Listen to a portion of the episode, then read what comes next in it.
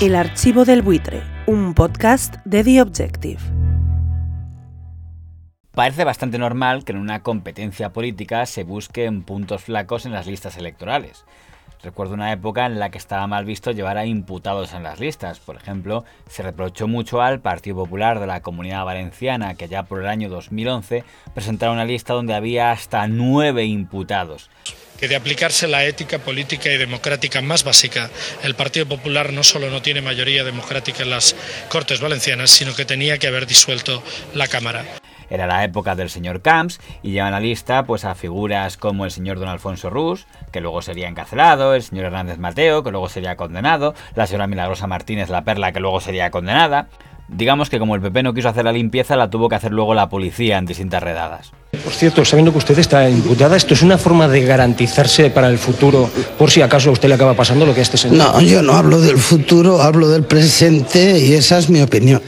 Era un poco la costumbre en aquella época, porque en las generales de ese mismo año, 2011, el PSOE metió en sus listas para las generales a los principales investigados por el caso de los seres. El señor Chávez, el señor Guiñán, el señor Gaspar Zarrías, el señor José Antonio Viera, todos estaban, digamos, en el Congreso o el Senado y luego también tuvieron que ir dimitiendo conforme iban siendo señalados en el caso de los seres, hoy todos condenados. Los socialistas Chávez y Zarrías han formalizado hoy la entrega de sus actas como diputados, que no será efectiva hasta el 2 de julio. Queda todavía por ver qué hace el exconsejero de la Junta de Andalucía, José Antonio Viera, que se ha negado a renunciar a su escaño tras abandonar su militancia en el PSOE. Pero tanto PP como PSOE podían usar el argumento de que tanto unos como otros en aquel momento estaban solo imputados, es decir, investigados y podían ser absueltos. De hecho, ha habido bastantes imputados absueltos, la señora doña Angélica Sulch, por ejemplo. Pero hoy las listas de un partido son noticia no por imputaciones, sino por condenas. Y es que la formación política EH Bildu ha incluido a más de 30 personas que han sido condenadas por delitos terroristas, siete de ellas por asesinato. Paga incluso a Bildu, Bildu que se presenta a las próximas elecciones con 44 terroristas en sus listas electorales. Estos son sus socios, señor Sánchez. Esto era portada este día 10 en el periódico ABC, aunque, según decía un tertuliano, el señor don Eduardo Inda había sido su digital el primero en sacarlo. Lo está viendo a Cuca Gamarra sacar una noticia de la ABC que publicamos nosotros ayer, hace, hace 24 horas. A Cuca Gamarra habría que decirle que respete los derechos, el copyright, los derechos de autor. El tema era un poco incómodo para lo que podríamos llamar los tertulianos más próximos al gobierno. Por ejemplo, don Rodolfo Irago intentaba insistir en que sí, era molesto que hubiera asesinos, pero no por ello dejaba de ser una lista democrática. Evidentemente, no se me correría en la vida votar una lista como esa. Pero de esto se trata la democracia, de ganarles en las urnas a gente que, a ver, tampoco nos vamos a sorprender. Evidentemente hay una parte de Bildu que viene de ese mundo. Y esta gente ha, ha cumplido sus condenas y se pueden presentar. Los que le voten tienen que saber a quién están votando, efectivamente. Pero creo que muchos de los votantes de Bildu eso no le dan importancia. Los ministros del IRA han sido ministros de Irlanda del Norte. O sea que no nos debemos tantas sorpresas. Y ellos tienen derecho a presentarse. El principal pero que pongo a este argumento es que hasta anteayer nos estaban diciendo de que era un error llamar filobatasunos o filoeteras a los de H. Bildu. De hecho, la presidenta del Parlamento, doña Michelle Batet, regañó a diputados de la oposición por referirse a H. Bildu como grupo filoterrorista. Señor Ortega, en este Parlamento, en esta Cámara, hay grupos parlamentarios, diputados y diputadas, todos ellos legítimos, y por tanto no hay grupos parlamentarios ni golpistas ni terroristas. Y ahora, para demostrarnos lo poco filoterroristas que son, meten a 30 personas condenadas por terrorismo en sus listas. Señor Tony Bolaño, es DIRCON del PSC. Han cumplido sus penas y prefiero que estén en listas electorales y haciendo política que no con la, el pasamontañas que la Y Bildu tiene su fuerza, y tú hablabas de que Bildu es una amalgama, claro. Sortu es el sector más radical, la segunda fuerza pero ahí hay absolutamente de todo, igual que cuando se habla de Jeroaba y en, en Navarra, claro, claro, es que es lo mismo, son batas ahí estamos de acuerdo, ahí estamos de acuerdo, ahí estamos de acuerdo, ahí estamos de acuerdo. Siguiendo con el argumento del señor Bolaños, si como bien dice EH Bildu se supone que una federación, agrupación de muchos grupos de izquierda Berchade, donde está Sortu, que es el grupo del señor Otegui, pero está también Alternativa, que es el grupo del señor Oscar Matute, y está también Euskal Cartasuna, lo que quede de ellos, ¿no le parece llamativo que conteniendo tantos grupos donde escoger gente, justo escojan entre sus candidatos a siete asesinos? Y a 30 personas condenadas por terrorismo. Pero hacer campaña como si desearas que volviera ETA me parece asqueroso. Pero nadie está hablando que en esta Entonces, si Bildu pone a siete asesinos en las listas y tú dices que te parece mal que pongan a siete asesinos en las listas, entonces es que deseas que vuelva ETA. Interesante argumentación, como poco. Hacer campaña como si desearas que volviera ETA me parece asqueroso. ¿Y no podría plantearse la hipótesis de que a lo mejor ha habido algún intento de provocación? Lo digo por aquello de que el señor Otegui, ya cuando estaba en Euskal Rock, acostumbraba a poner asesinos en sus listas.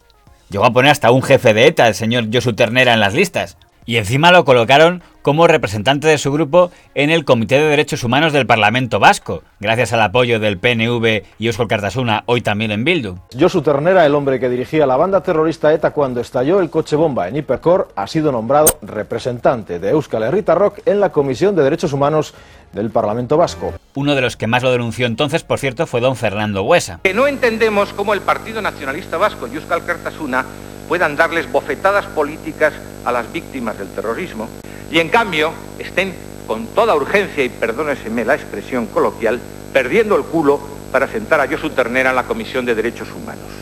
Sospecho que por discursos como este del señor Buesa, del PSOE vasco, fue asesinado por ETA. En el programa Al Rojo Vivo también hablaron de este tema, pero había algunos que parecían tener más ganas de rajar contra el PP que contra Bildu. La noticia para mí es que el Partido Popular vuelve a acusar de alguna manera al Partido Socialista de ser responsable de que ¿De qué? Bildu haga política. El Partido Popular que alimentó una conspiración de Estado para cargarle a ETA el atentado de Ortega. Como el señor Basteiro. Eh, EH Bildu es una coalición de partidos donde yo creo que hay sectores que tienen eh, deberes pendientes y creo que hay caras eh, del pasado que deberían pasar a un segundo plano. También es cierto que hay otros partidos en esa coalición, como Alternativa, como Aralar, que siempre han condenado eh, la violencia y el terrorismo. ¿no?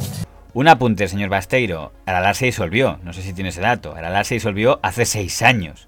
Y es más, la apuesta evidente del sector que representa al señor Otegui es que se disuelvan todos. Gran parte de la crisis de Euskal Cartasuna es por eso. Y en caso de que lo consigan, sospeche quién va a ser quien tomaría el control total de Bildu. Al independentismo vasco, porque si hablamos de presos acercados, por ejemplo, Aznar tiene el récord cuando ETA mataba.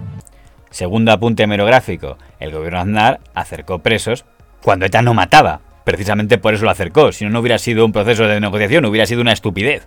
Así no existe ningún preso vinculado a la organización ETA fuera de la península. Todos los presos que había en las islas han sido trasladados a la península. Todos. Lo que tiene de criticable el gobierno Aznar es que hizo lo mismo que haría después el señor Zapatero y cuando lo hizo el señor Zapatero lo criticó. Pero tanto el señor Aznar como el señor Zapatero, las concesiones que pudieran hacer se produjeron durante procesos en los que ETA no mataba. Que el señor Basteiro se nos viene arriba. Te duela o no, les trates o no les trates, sean tus amigos o tus enemigos, pero esta gente está representando a ciudadanos del País Vasco.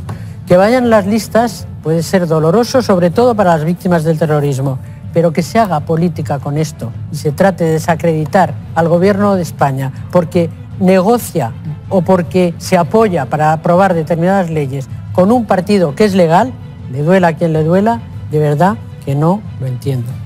Doña Natibel Preciado dice que no entiende por qué los partidos de la oposición critican al gobierno por haber pactado los presupuestos la reforma laboral con EH Bildu.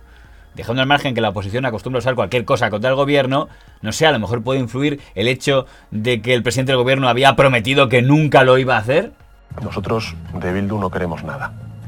Ni esperamos nada ni queremos nada. Eh, Podemos lo que, lo que demuestra con ese apoyo sucinto que está dan- dando a, Bildu es que no tiene un proyecto de país. Perdone, pero si, si estoy diciendo que con Bildu no vamos a pactar, si quieres lo digo cinco veces o veinte durante la entrevista, con Bildu no vamos a pactar. Con Bildu, se lo repito, no vamos a pactar. Cuando luego se produjo el pacto en los presupuestos, el señor don Pedro Sánchez no fue quien explicó el pacto, mandó para que lo explicara ante los medios al señor Ábalos, entonces secretario de organización del PSOE y muy conocido en este medio. Y que tenga que tener más sentido de responsabilidad Bildu que el propio Partido Popular. Eso es lo que sienta mal. Es imposible, podemos aceptar que una fuerza esté en el Parlamento, pero no normalizar su actuación. Igual ayudaría para esa normalización si no pusiera asesinos en sus listas. Es que es incomprensible.